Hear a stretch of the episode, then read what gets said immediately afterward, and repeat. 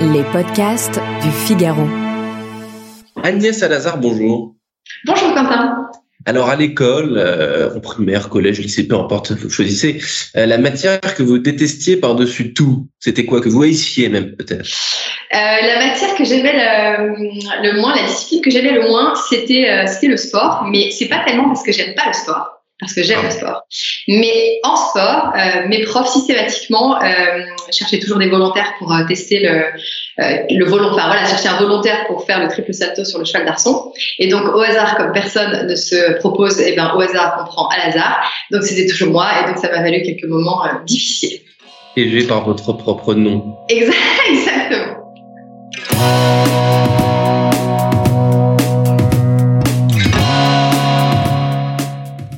Bonjour à tous et bienvenue au Talk Décideur du Figaro en visio avec aujourd'hui sur mon écran et par conséquent aussi sur le vôtre, j'espère Agnès Alazar qui n'est pas là par hasard, mille pardon, euh, cofondatrice de Maria Schools, euh, donc fondée il y a un peu moins de trois ans. Donc ce sont des formations alternatives aux formations traditionnelles. Vous allez me décrire ça. Qu'est-ce qu'on qu'est-ce qu'on propose chez Maria Schools exactement, euh, Agnès Alazar euh, chez Maria Schools, on apprend l'état d'esprit, on apprend les outils, on apprend les méthodes euh, qui sont celles des, des, emplois du monde numérique, c'est-à-dire euh, à la fois les nouveaux métiers, mais aussi euh, les métiers qui existaient avant et qu'on fait aujourd'hui de manière différente. Alors, le point de départ de Maria School, c'est quoi exactement Qu'est-ce qui s'est passé dans votre esprit et dans celui de, votre cofondatrice? De ma cofondatrice Annabelle. Avec euh, des expériences différentes, chacune, on est arrivé un peu à la même conclusion qui est que euh, les entreprises doivent se transformer, c'est pas nous qui l'avons inventé. Euh, en revanche, que la transformation numérique, elle ne passe pas que par des investissements massifs dans des outils technologiques, mais qu'elle passe surtout par casser la peur que les gens ont de la transformation et leur donner les moyens, les armes, la confiance pour embarquer dans ces transformations, c'est-à-dire en gros un monde hyper incertain qui change tout le temps euh, et dans lesquels bah, les compétences se transforment tout le temps, euh, ça passe par l'éducation. Euh, mais euh, on trouvait euh, notre expérience un peu personnelle à chacune et que la formation professionnelle telle qu'elle était pratiquée était en fait assez inefficace et que donc il fallait réinventer cette manière d'apprendre et de transmettre pour finalement transmettre bien sûr des compétences mais surtout un état d'esprit et en gros apprendre à apprendre. Apprendre à apprendre. Qui s'inscrit qui veut apprendre à apprendre justement Agnès Salazar chez Maria Schools? Euh, c'est des collaborateurs d'entreprise, euh, c'est des gens qui euh, contribuent à un collectif dans une entreprise, euh, contribuent à des équipes dans différents types de métiers euh, et se rendent compte que leur métier a changé.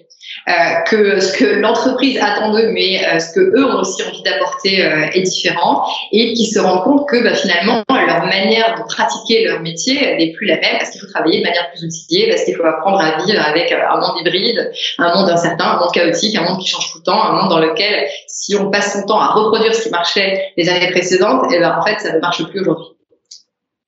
Agnès, à Lazare, vous avez eu un parcours assez euh, classique, enfin si, si, si, je puis dire dans euh, dans le genre, donc Sciences Po, euh, euh London Schools of, Economics, vous ne reniez pas ce, qu ce que votre formation initiale, j'imagine, quand, quand, vous quand vous fondez Maria Schools. Non, pas du tout. Je renie pas du tout ma formation initiale qui m'a donné un esprit structuré et m'a appris euh, et m'a appris à travailler. Euh, en revanche, euh, ça m'a pas donné un métier directement. Mon métier, je l'ai appris euh, sur le tas avec les gens qui m'ont formé dans les différentes entreprises dans lesquelles dans lesquelles j'ai travaillé. Et c'est surtout ma dernière expérience avant Maria Schools où je dirigeais le groupe féminin pendant une dizaine d'années où j'ai expérimenté la transformation des métiers, la transformation des savoir-faire et le fait que le changement est possible. Alors que quand même, on réfléchit souvent, et en particulier en France, euh, en mettant les gens un peu dans des cases. Bah, si tu fais du marketing, tu feras du marketing toute ta vie. Si tu es commercial, tu seras commercial. Si tu es développeur, tu seras développeur toute ta vie. Si tu es, euh, voilà, bosse dans la supply, tu bosseras dans la supply toute ta vie. En fait, il est possible de lancer des produits e-commerce quand on n'a jamais fait d'e-commerce et qu'on a 40 ans. Euh, il est possible de euh, voilà, changer complètement de métier ou au contraire de rester dans sa trajectoire mais de travailler différemment. Ce que vous dites, Agnès Salazar, vous pointez le doigt finalement sur un phénomène. Vous allez confirmer ce que ce que ce que je pense, ce que je lis à travers vos euh, vos propos, mais euh, le fait que euh, le mouvement interne dans les entreprises de changer totalement de job, il y a, y a, des freins totalement symboliques et totalement culturels, quoi. Oui, en fait, c'est facile parce que l'être humain, il va chercher un peu en permanence à construire un environnement sécurisé, sécurisant. Sauf que, euh, et donc en fait, bah, je fais mon job. L'année d'avant, je faisais quasiment le même job. L'année d'après, je fais quasiment le même aussi. Et puis l'année suivante aussi. Et puis du coup, ça, ça me permet d'être un peu à l'aise. Mais euh, ça, ça ne marche plus. Euh, c'est plus possible parce que l'environnement oblige à la transformation, la réinvention permanente, et donc des métiers, et donc des organisations. Et voilà, c'est le principe de l'impermanence. Hein. Rien, ne, rien, rien ne dure, tout change tout le temps. Et donc, eh ben, nous, les êtres humains, qui pourtant avons toujours cette envie de que les choses ne changent pas, ben, on doit être dans ce mouvement permanent. Est-ce que vous diriez, Agnès, que c'est euh, un phénomène français, le fait qu'en gros, dans les boîtes, euh, les gens euh, appartiennent à des cases, appartiennent à des métiers, et quand on veut changer, quand on a la curiosité de, de, de, vouloir le faire, eh ben, on se, on se retrouve face à des murs symboliques ou, bah, culturels, justement. Euh, je ne sais pas si c'est particulièrement français, c'est en tout cas euh, très certainement humain, euh, parce que l'être humain va chercher à sécuriser son environnement, à créer autour de lui un environnement voilà qui maîtrise, qui contrôle. mais finalement, si je fais cette année le même job que l'année dernière et le même job que l'année prochaine, ben probablement j'aurais manqué une étape parce que autour de moi le monde a le monde a changé. C'est un peu vous connaissez l'histoire du capitaine Nemo, voilà mobilis immobilier. En fait, hein, le monde change, donc en fait si je ne change pas avec la mer qui bouge, eh bien probablement je coule. Est-ce que vous diriez donc effectivement le changement ça fait peur, mais paradoxalement est-ce que ce qui fait peur aussi aux collaborateurs, aux actifs français, c'est pas justement de rater une étape, de rater des marches, euh, est-ce qu'ils ont peur d'être dépassés à un moment donné euh, en restant trop statiques? Ils ont conscience qu'ils le sont trop, mais euh, c'est dans une espèce de de, de, de, de, moment un petit peu, un petit peu, bah, on attend, on est attentiste quoi. Oui, c'est ça. En fait, euh, c'est normal d'avoir peur. En vrai, je ne sais pas qui peut ne pas avoir peur euh, aujourd'hui dans l'environnement dans lequel on est, professionnel, économique, social, mondial. on a peur, c'est OK d'avoir peur. Mais déjà, reconnaître sa peur, c'est déjà accepter sa vulnérabilité. Accepter sa vulnérabilité, c'est accepter d'être humble par rapport à soi-même, par rapport à sa carrière, par rapport à ses équipes par rapport à sa, contribution. Et donc finalement, c'est déjà le début de la fin de la peur. À partir du moment où en fait on est capable de reconnaître euh, que euh, ben oui, euh, on a besoin d'apprendre, que oui, il y a des gens qui vont pouvoir apprendre et que même si j'ai 35, 45, 55 ans, j'ai encore des choses à apprendre. Il y a d'autres gens peut-être plus jeunes que moi, différents de moi, qui ont des choses à transmettre et qui vont me rendre meilleur et plus confiant. Déjà, on a fait un énorme pas pour dépasser cette peur et emborder de manière sereine dans ce monde de changement permanent. Agnès, vous savez évidemment que les formations alternatives comme euh, comme les vôtres se multiplient. Euh, il y, en a plein. Euh, est-ce que, enfin, qu'est-ce que ça révèle de notre époque, de notre état d'esprit? Est-ce que justement, ce que vous décrivez, ce n'est pas lié? C'est-à-dire que le besoin de formation alternative comme celle-ci révèle une crainte du changement et surtout parfois le fait d'être totalement paumé dans un monde du travail et qu'on ne maîtrise plus, qu'on ne maîtrise pas.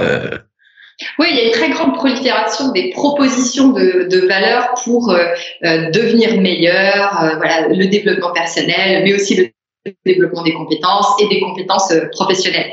Euh, et, oui, évidemment, ça traduit une forme de, de, de, crainte, de perte de sens, la grande émission, euh, maintenant le Web 3, on ne sait plus où regarder que déjà tout est nouveau, tout ce que je pensais n'est plus vrai aujourd'hui. Donc bien sûr, cette prolifération, elle est à la fois bonne et en même temps, elle est un peu dangereuse parce que ben, finalement, on ne sait plus vraiment où aller, ni qu'est-ce qui a vraiment de la valeur, ni qu'est-ce qui me donne un job demain. nous, on a une approche pédagogique qui est très très inspirée de Montessori, qui est très orientée sur sur l'individu, la pratique, le travail collaboratif, l'interdisciplinarité, etc. Euh, on ne prétend pas avoir de vérité pédagogique. Ce qui nous importe, c'est l'impact, la performance. Est-ce que la formation que je donne aujourd'hui, elle me donne plus confiance et elle me donne un job? Vous, Agnès Salazar, vous voulez pas, je, reviens un peu à une question précédente, mais vous voulez pas remplacer HEC ou les grandes écoles, vous en, vous en fichez. en fait, elles ont, elles, nous, on veut en fait apporter une proposition qui est euh, finalement peut-être alternative, c'est-à-dire euh, euh, évidemment dans les études, supérieures, les études supérieures en fait de très haute qualité euh, apportent évidemment beaucoup de, de valeur, mais ce qui compte surtout c'est la pratique, c'est la mise en pratique. Euh, même quand on sort de grande école, et c'était mon cas, on ne sait rien on, ne sait rien faire. On apprend parce que on est avec des gens qui savent faire et qui vont vous transmettre leur propre savoir-faire. Donc finalement, euh, on n'a pas, on a, surtout vocation en fait à accompagner les gens tout au long de leur carrière professionnelle. Il y en a certains qui arrivent qui ont 22 ans. D'ailleurs, il y a des gens qui sortent de Polytechnique, de HEC, qui viennent se faire former chez nous parce qu'ils ont besoin de mettre les mains dans le cambouis d'une certaine manière. Absolument, absolument. Euh, dernière question, Agnès Lazare. Est-ce que vous croyez encore euh, vous, et puis dans l'absolu, la notion de vocation. Est-ce que dans la jungle du travail dont on, dont on parle, euh, la perte de repères, euh, l'innovation permanente, la transformation, on sait plus vraiment où est-ce qu'on met, on met les pieds. On l'a assez bien décrit, je crois, dans notre échange. Est-ce que la vocation, ça existe toujours? Ah, J'espère que la vocation, ça existe toujours, c'est tellement beau les vocations. Euh, mais les vocations, peut-être que ça concerne toujours euh, un tout petit nombre de chanceux qui ont un truc tellement fort en eux que de toute façon, ils ne peuvent pas vivre s'ils ne deviennent pas euh, médecins, euh, peintres ou autres. pour la plupart d'entre nous, malheureusement, qui n'ont pas cette chance immense d'avoir une vocation, le talent et la, capacité de travail associée, euh, eh ben, c'est la vocation de l'adaptabilité qui est peut-être la plus belle des vocations parce que c'est celle qui permettra, quoi qu'il arrive, de rebondir, de trouver sa voie, de s'épanouir, d'être heureux et performant dans sa carrière l'adaptabilité comme vocation euh, la plus euh, triviale et la plus souhaitable pour le plus grand nombre d'entre nous. Merci infiniment à Agnès Salazar, donc cofondatrice de Maria Schools. Euh, merci infiniment d'avoir répondu à mes questions pour le talk des Merci beaucoup. Merci pour ça. Bonne fin de journée. Merci à vous aussi.